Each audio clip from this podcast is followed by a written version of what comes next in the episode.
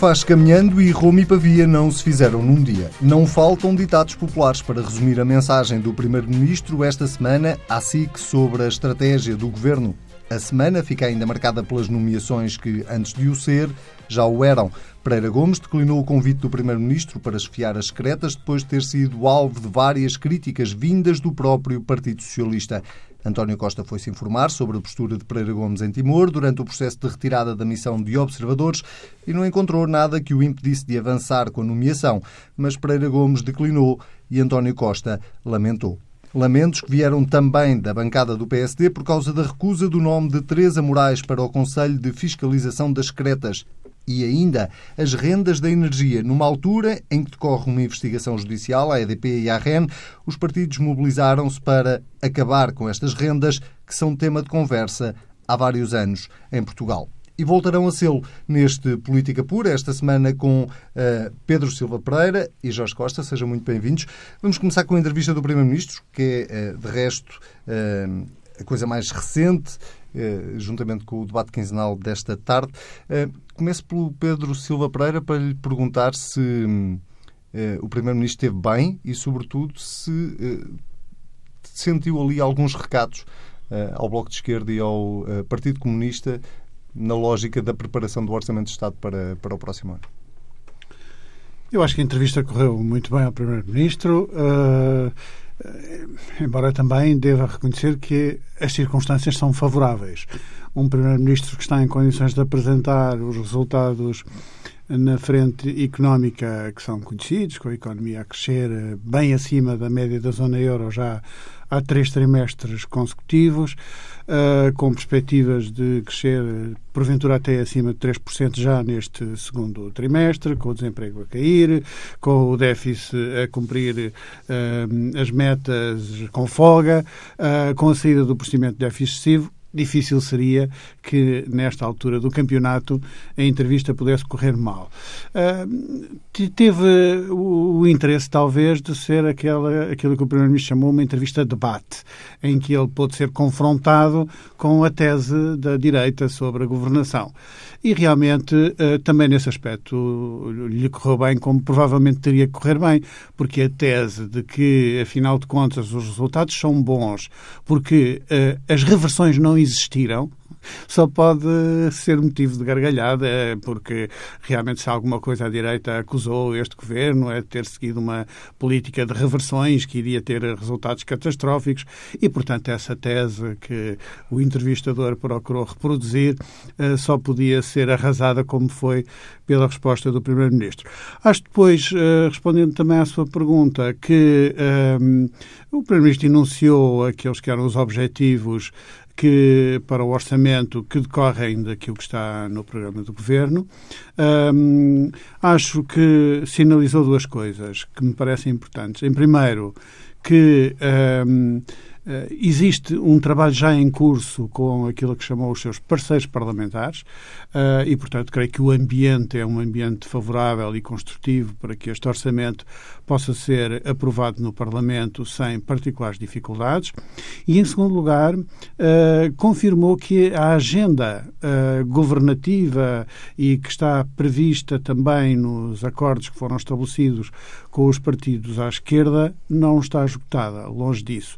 E uma das tarefas mais importantes diz respeito hum, à recuperação do, da progressividade do IRS, de modo a torná-lo mais justo, e, portanto, ele sinalizou e confirmou aquilo que o Ministro das Finanças mas já com, tinha dito. Com conta, que, peso e medida. Seja, mas, naturalmente, com conta, peso e medida. Não porque... nas expectativas que, neste momento, o Bloco de Esquerda e o Partido Comunista eventualmente têm. É? Eu creio que isso se verá na mesa dessa negociação com os parceiros parlamentares, mas eh, acho que se o Governo parte para essa discussão com uh, os olhos postos, por um lado, na persecução da, da política de, de, recuperação de rendimentos, mas também uh, de preservação do equilíbrio orçamental, então está, está no rumo certo, uh, porque nós precisamos realmente das duas coisas, uma para revitalizar a economia e outra para revitalizar a economia. Jorge Costa, o Bloco de Esquerda leu nas palavras do Primeiro-Ministro alguma mensagem subliminar sobre aquilo que vão ser uh, as negociações daqui para a frente? Elas já começaram? Não, nada de subliminar, até bastante explícita a menção que o Primeiro-Ministro fez do Estado em que estão hoje as negociações para o próximo Orçamento do Estado. É, é bem sabido, eh, há uma intenção da parte do Governo, ela é pública, de procurar antecipar um pouco este ano, até em função do calendário eleitoral, a negociação orçamental. Vamos ver se isso é possível e se é possível chegar a conclusões antes de, do verão, eh, que foi o objetivo inicialmente enunciado. Mas o Primeiro-Ministro usou ontem uma palavra muito significativa, que é as negociações estão ainda em estado embrionário. E é a boa palavra para definir o estado das negociações orçamentais neste momento e, portanto, estamos muito longe de poder chegar a um resultado ainda em termos da negociação orçamental uh, e a, a, questão do IRS será uma das primeiras uh, daquelas em que Uh, uh, o debate está ainda muito por fazer, na medida até. Mas o que é feito da ideia de que o, o, o, debate sobre o orçamento devia estar terminado até o verão para não colidir com a campanha das autárquicas? Essa ideia que o Bloco de Esquerda chegou a defender espumou-se?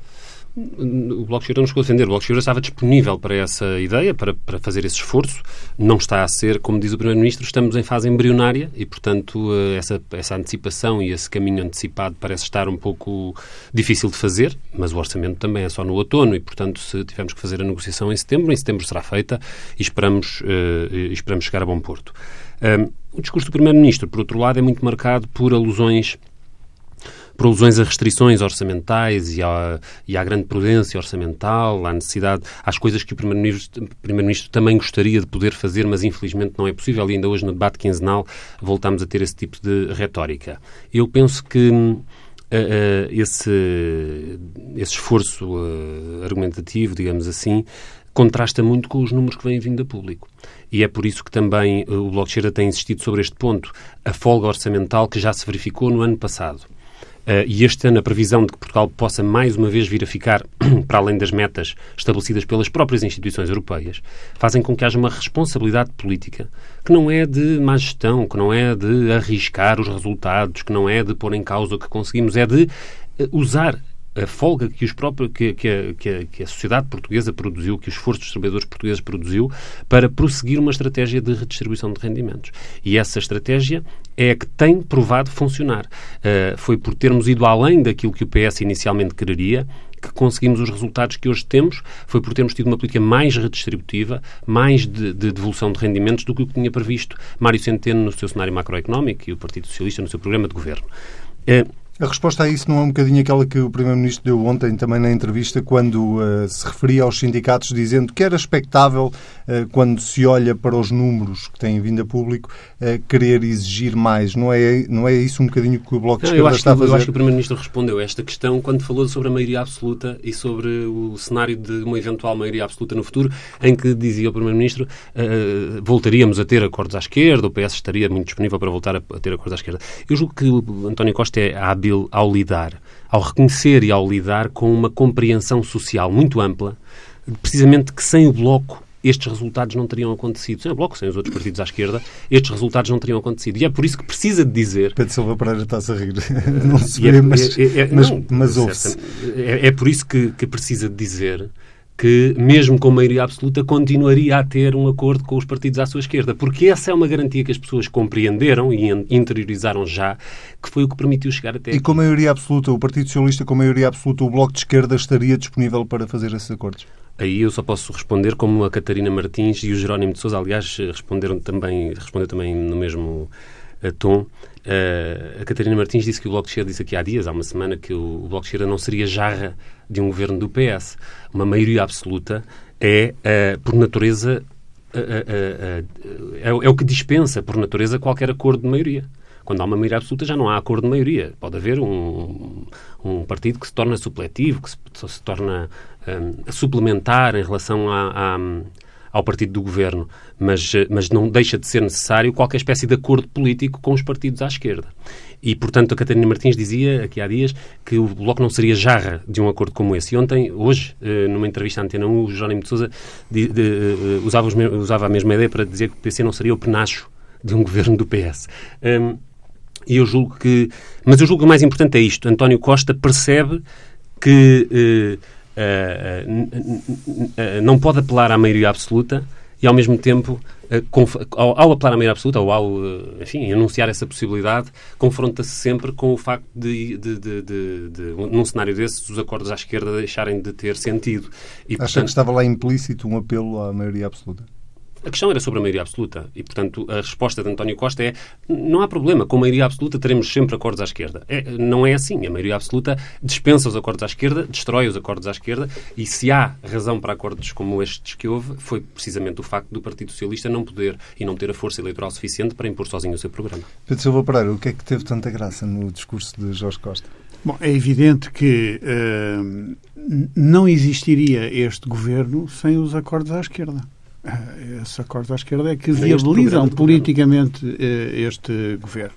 Nesse sentido, é claro que não teríamos estes resultados sem os acordos à esquerda. Mas os acordos à esquerda não são um, apenas o resultado do contributo do Bloco de Esquerda. São do contributo do Bloco de Esquerda, do Partido Comunista, dos Verdes e, se me permite, também do Partido Socialista, já agora, visto que é de longe uh, o, o, partido maior desta, desta, desta formação parlamentar que viabiliza uh, o governo.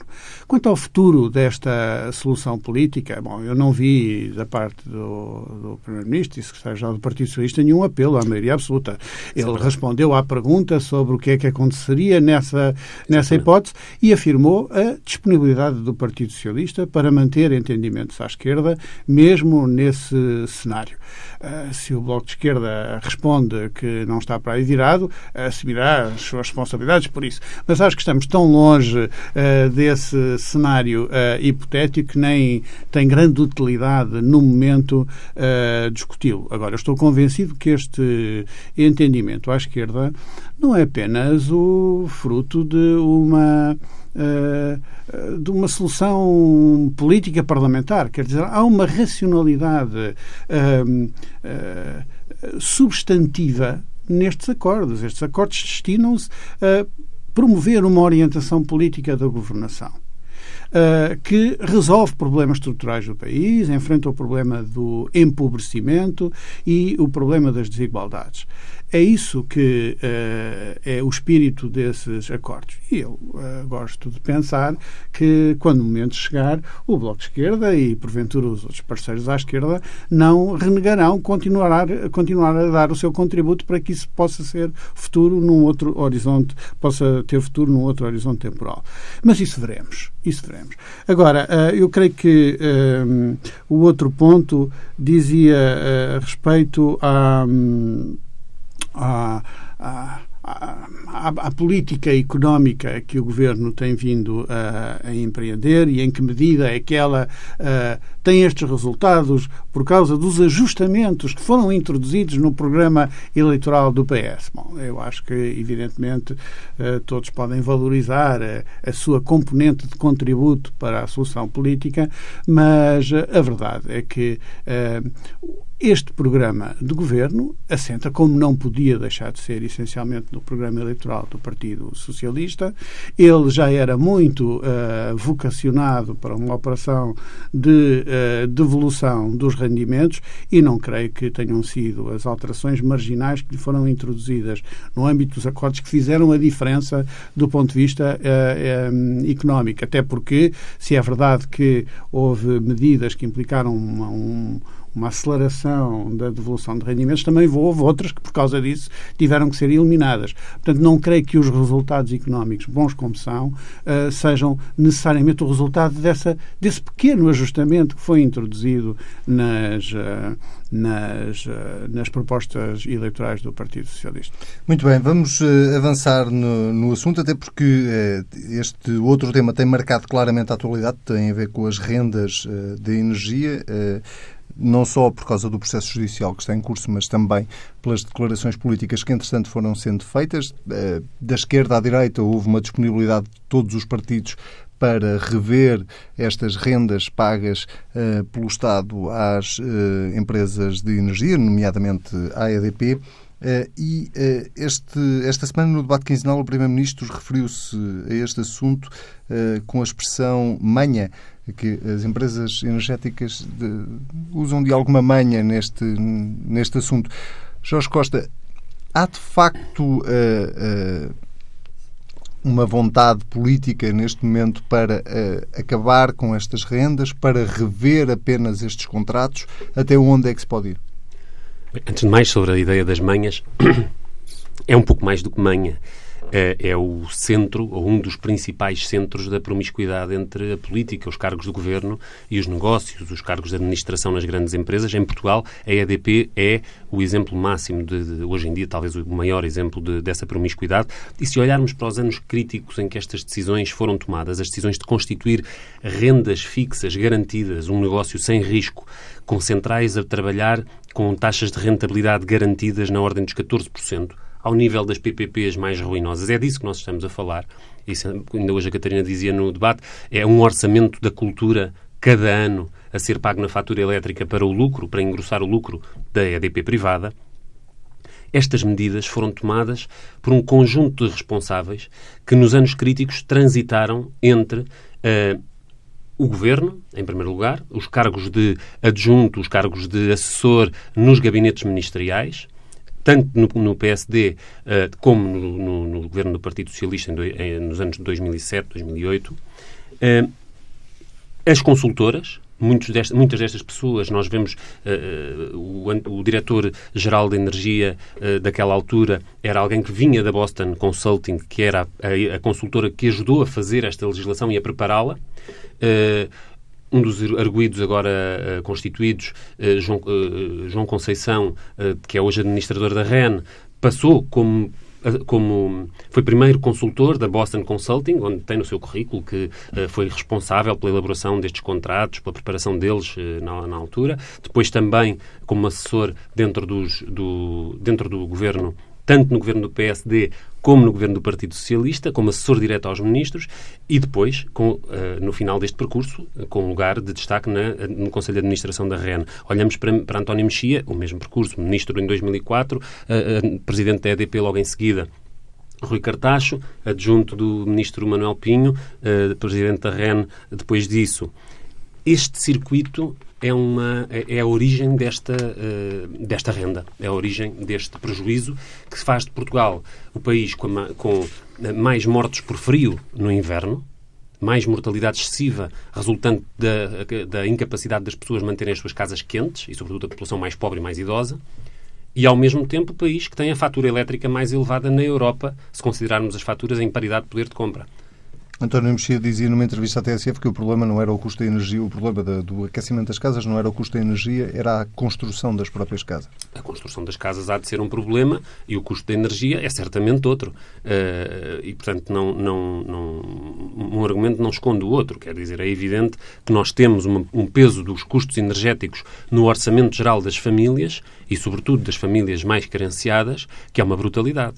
E, é curioso ver que a EDP não queria, durante tanto tempo, assumir para si os custos da tarifa, da tarifa social, que é uma medida elementar e que veio minorar, por iniciativa até do Bloco de Esquerda na, na altura da, da, negociação dos acordos à esquerda, eh, eh, minorar este, o peso desta pobreza energética. Agora, o que é que pode ser feito?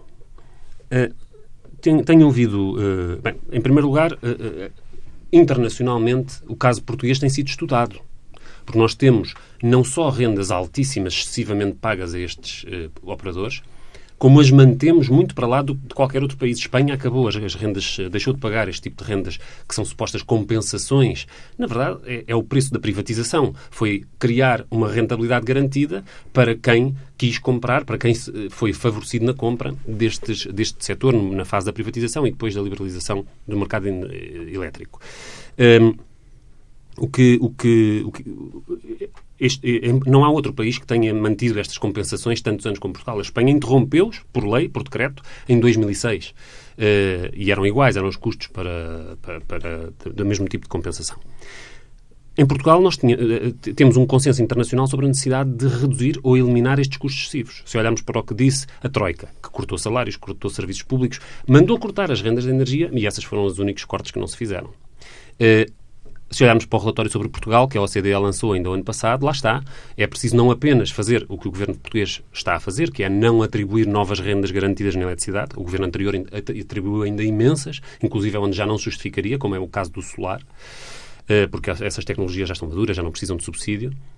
O atual governo parou com esses novos subsídios, mas mantém o pagamento dos anteriores. E a OCDE diz, não, é preciso ir também aos antigos e parar de os pagar, reduzir essas rendas, de, tirar esse peso de cima da economia, de cima das famílias. Portanto, o consenso internacional o que é que falta, está aí. O que é que consenso nacional, não há partido que não diga que, que, está interessado em reduzir estes custos.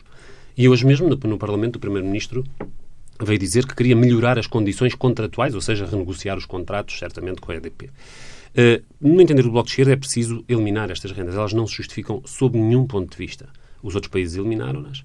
E em Portugal, tudo o que pagámos a mais nos últimos anos, 2.500 milhões de euros em custos de suposta compensação, que na verdade só não compensam nada, apenas garantem um nível de rendimento uh, do capital a, este, a estes patamares, 15%. Um, este, estes custos são excessivos e são totalmente absurdos e injustificáveis. E, portanto, é necessário cortá-los. Já foi pago demais. Por um lado, é preciso, para a frente, reduzir e cortar estes custos e, para trás, verificar como é que eles foram pagos. Porque existe um processo que agora se vai abrir, que é o da revisibilidade destes contratos na fase final da sua execução.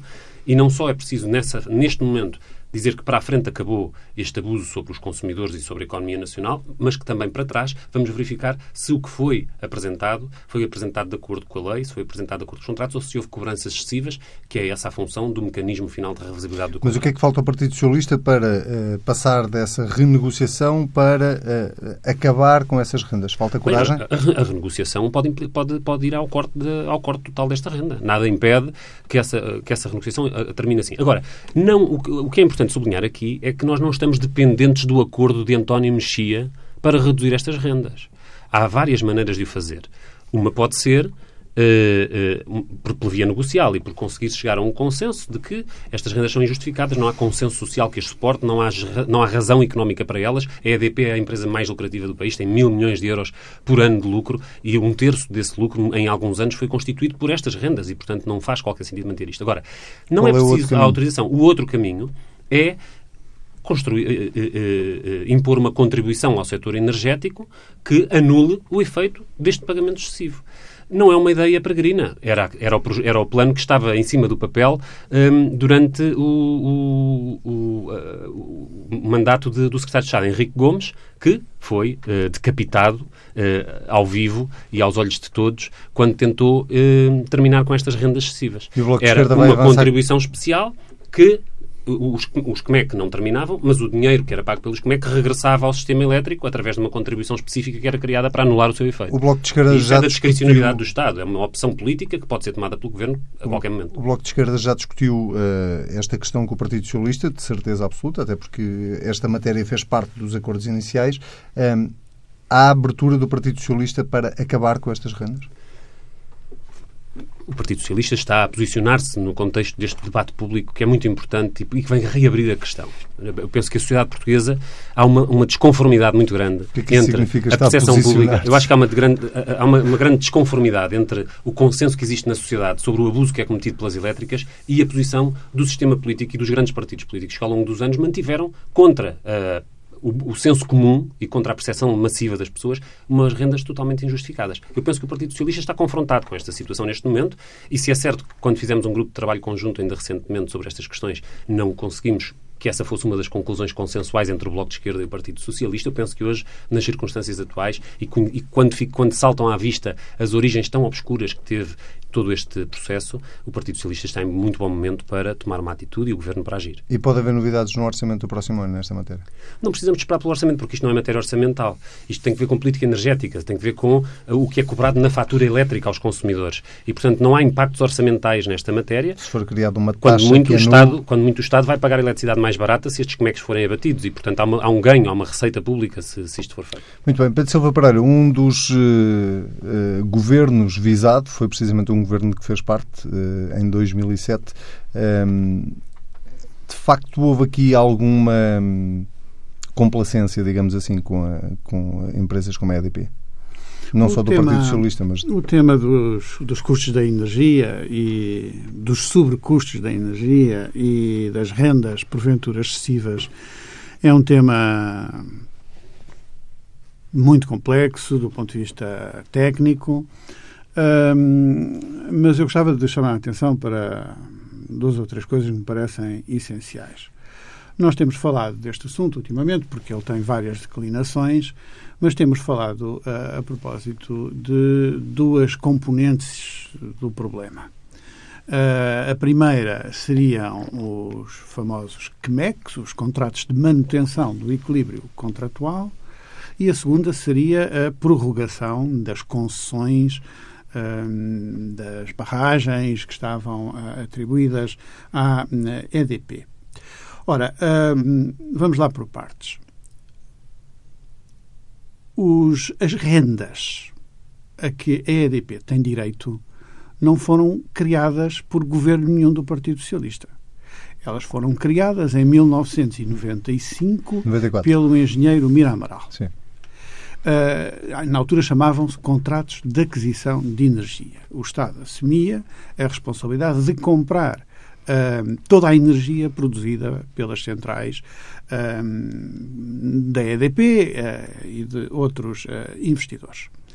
Um, esses contratos de aquisição de energia foram depois convertidos nos novos contratos de uh, manutenção do equilíbrio contratual, quando se fez a transição para o mercado liberalizado uh, da energia, de acordo com as diretivas comunitárias. Isso também não foi feito por nenhum governo do Partido Socialista. Isso foi feito em 2004 por proposta do governo Durão Barroso, que foi apreciada pela Comissão Europeia e teve um uh, pronunciamento favorável da parte da Comissão Europeia e depois uh, foi legislado pelo governo do Dr. Santana Lopes, ainda em 2004. E foram eles que criaram os contratos de manutenção do equilíbrio contratual. Não apenas a intenção, mas as fórmulas uh, na base da qual uh, os anteriores, as anteriores rendas da EDP eram convertidas nos novos contratos, essas fórmulas foram objeto de legislação aprovada pelo governo do PSD. E, uh, segundo as contas da Comissão Europeia, esse, essa legislação aprovada pelo PSD em 2004 uh, eh, significava para a EDP um valor máximo de rendas de 5.500 e 63 milhões de euros até ao ano de 2027. Depois, imagine que uh, uh, os contratos com a EDP foram feitos em janeiro de 2005, antes ainda do governo do Partido Socialista, que só começou em abril de 2005. E, portanto, em janeiro de 2005, foi ainda o governo do Dr. Santana Lopes que negociou com a EDP os contratos de uh, manutenção do equilíbrio contratual, onde, aliás, fez incluir, entre outras coisas, uma cláusula suspensiva que uh, suspendia totalmente o efeito desses contratos até que fosse concedida à EDP a prorrogação das concessões das barragens. E, portanto, quando chega o governo do Partido Socialista em 2007, está vinculado pelos contratos que constituíram as rendas uh, uh, para a EDP. Está vinculado pelas fórmulas que foram legisladas pelo uh, PSD nos governos de Durão Barroso e de Santana Lopes. E pelos contratos que foram assinados com a EDP em janeiro e fevereiro de 2005. E, portanto, o seu a seu dono, o que eu estou a dizer, portanto, é que uh, os contratos de manutenção do equilíbrio contratual não foram criados por governo do Partido Socialista nenhum, foram criados, sim, ainda por um governo do Partido Socialista. Mas por essa lógica, este governo também está vinculado a, a esses contratos. Sim. Quando se diz que é possível acabar com essas rendas e acabar com esses contratos, porque é que o governo em 2007 não o fez? O, o, o, governo do Partido o, decreto, o primeiro-ministro disse hoje na Assembleia da República foi duas coisas. Primeiro, que conhece bem aquilo que chamou as manhas da EDP. E isso é uma mensagem que nos dá a garantia de que o, o Primeiro-Ministro parte para esta discussão um, com a atitude certa, isto é, uma atitude prudente de uh, verificação dos fundamentos uh, das pretensões uh, da parte da EDP. Mas disse outra coisa também. Diz que era preciso respeitar o Estado de Direito e a Constituição. E, portanto, naturalmente, existem contratos. Se estes contratos geram direitos, se além desses contratos há ainda a circunstância de os investidores que são hoje acionistas da EDP terem pago nos processos de privatização valores que pressupunham estas rendas da empresa que compraram, valores que pagaram, aliás, também ao Estado, um, naturalmente que uh, nós não podemos passar por cima desses uh, direitos como se eles não existissem. Foi, aliás, certamente, em parte, essa também é a dificuldade que teve o governo do Dr. Passos Coelho, quando mesmo pressionado pela Troika, não conseguiu praticamente mexer nestes contratos de manutenção do equilíbrio contratual. Portanto, o que está a dizer é que acha muito difícil que seja possível acabar por decreto com estes contratos. Acho que certamente não é possível passar por cima dos contratos como se eles não existissem. Uh, e, portanto, certamente que a vontade do Governo é poder reduzir os encargos que eles implicam. Certamente que parte com a atitude certa para essa uh, discussão, mas uh, escusamos de vender facilidades aos portugueses onde elas não existem. Há aqui problemas que são problemas de natureza jurídica, criados por contratos celebrados há muitos anos, uh, por legislação feita há muitos anos e anterior até ao, aos governos do, do, Partido Socialista. E, portanto, uh, uh, veremos o que, é que, o que é que é possível fazer. Mas há uma coisa que está já prevista.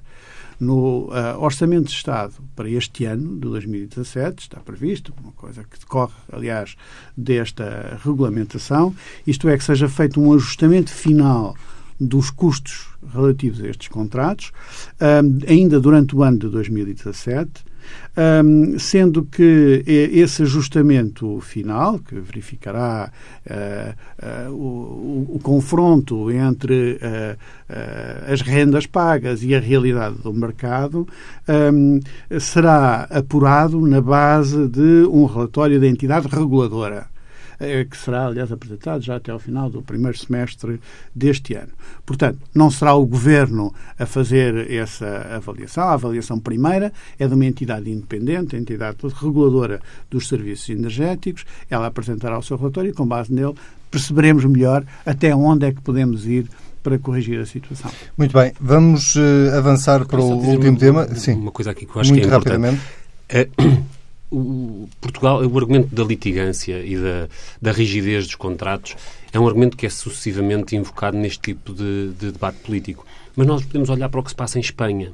E em Espanha, seja nos, custos equivalentes aos QMEC portugueses, seja nas rendas que, mais, que, na fase seguinte, digamos assim, da evolução do modelo energético, foram atribuídas ao setor das renováveis, Espanha pôde renegociar e fazer baixar radicalmente os pois, custos e as rendas do setor tem agora renovável. 23 mil milhões de euros de, o, de, de dívida tarifária, não, de déficit tarifário. E o, é, é, que pesa sobre os Nós temos 6 mil milhões, 5 milhões e meio. Ah, pois, mas eles têm 23 mil. Mas eles são a Espanha e nós somos pois, Portugal. Uh, e lá também quem paga são os consumidores, não é? Não, a formação do déficit tarifário tem, tem um historial muito parecido nos dois países. Aliás, se olharmos para o, para o sistema energético nos dois países, o percurso que eles fazem é bastante paralelo. A diferença é que em Espanha, tanto nos COMEC como nas rendas das renováveis, houve coragem política para dar passos para cortar em nome do Estado. Um Estado que não, que não tem, que recusa por princípio a litigância, em princípio não está a fazer grande coisa pelos seus cidadãos, porque estas, estas regras que se estabelecem como se fossem lei divina, Uh, e que depois são bloqueadas nos processos de privatização, como bem disse o Pedro Silva Pereira. O problema é que a privatização quem a fez? Quem a fez foi o Partido Socialista e o, e o PSD, ao longo dos anos. O PS no governo, depois no memorando de entendimento assinado pelos dois, onde a privatização da EDP também constava, e foi essa privatização que agora é depois é usada para dizer não se pode tocar nos contratos porque quem comprou tinha esta expectativa. Ora, os portugueses também têm uma expectativa, que é poderem consumir energia a preços comportáveis. E essa, uh, uh, esse interesse público também estava presente quando os, os, investidores chineses vieram comprar, investidores chineses, quer dizer, quando o Estado chinês veio comprar a EDP. E, portanto, ele sabia que tinha que lidar com o problema do, do abastecimento público, que é um, que é um problema importante e, que, e, não se pode aceitar que tenhamos eh, neste país a eletricidade mais cara da Europa se compararmos o poder de compra da população. Portanto, não podemos aceitar o argumento de que isto fechou, de que o contrato é de ferro, que a privatização o blindou e que não há nada a fazer. Não, há, é possível fazer eh, e podemos fazer um caminho, seja pela via da negociação, seja pela via da imposição através de uma contribuição específica para retirar estes ganhos à EDP. Muito bem, vamos avançar para o último tema e temos muito pouco tempo, um minuto para cada um. Uh, Pereira Gomes uh, acabou por uh, declinar o convite que lhe tinha sido feito pelo Primeiro-Ministro para assumir as secretas no âmbito de uma, ou, enfim, na sequência de uma polémica que nasceu dentro do próprio Partido Socialista, eh, primeiro com Ana Gomes, eh, depois com João Soares, mais recentemente, eh, esta quinta-feira, Manuel Alegre assumiu uma posição muito idêntica. Pedro Silva Pereira, fez bem o Primeiro-Ministro em ter convidado Pereira Gomes ou foi um erro no casting? Não, eu acho que o embaixador Pereira Gomes tinha as condições para o exercício do cargo. o Primeiro-Ministro, é certo, disse que não estava a par desta polémica a propósito da questão de Timor, mas também disse que, uh, pela informação que recolheu, não confirmou as versões mais negativas uh, quanto ao comportamento do, do embaixador naquela situação difícil. Foi certamente uma situação difícil, quer dizer, no momento em que há uma evacuação da própria, das próprias Nações Unidas Unidas do território. Eh, quem tinha a responsabilidade da missão diplomática portuguesa estava certamente sob muita pressão eh, para tomar uma decisão, visto que a segurança de pessoas que dependiam dele eh, estava diretamente condicionada por essa decisão. Agora, o que o Primeiro-Ministro ontem teve a ocasião de confirmar, na entrevista que deu à SIC, ou até melhor na, na conversa de corredor, depois da entrevista, porque a entrevista teve outras prioridades e não foi este tópico, ele teve a ocasião ocasião de confirmar que uh, a informação que tinha obtido e mencionou expressamente junto do primeiro-ministro em funções da época, atual secretário-geral das Nações Unidas, e uh, do ministro dos Negócios Estrangeiros, não confirma uh, as versões que foram relatadas. Muito bem. Jorge Costa, muito rapidamente, este processo nasceu torto e agora? Nasceu torto, o debate público encarregou-se de trazer elementos à colação, o Primeiro-Ministro geriu o caso da forma que entendeu mais adequada e, Mas geriu a conclusão parece enfim, eh, como direi, o, o resultado, eh, do ponto de vista do, do, da forma como o Bloco de Esquerda acompanhou esta questão, que é exterior, nós não. Eh, Ana Gomes era embaixadora, outros responsáveis do Partido Socialista estavam diretamente, ligado, diretamente ligados à gestão daquele processo naquela altura. Um, e, e, portanto, terão muito mais informação do que, que o Bloco de Esquerda pode ter. Uh, mas tendo em conta a quantidade de testemunhos e de, de, contributos que foram dados nesta circunstância, eu julgo que o corolário do, do processo é o melhor e que certamente se encontrará uma, situação, uma solução mais consensual, mais pacífica para este lugar. Muito bem. Uh, terminamos assim o Política Pura desta semana. Uh, para a semana não regressamos porque é feriado, voltamos daqui a 15 dias. Já sabe, pode ouvir as vezes que quiser, basta para isso ir a tsf.pt comentar com o hashtag TSF Política Pura. Até daqui a 15 dias.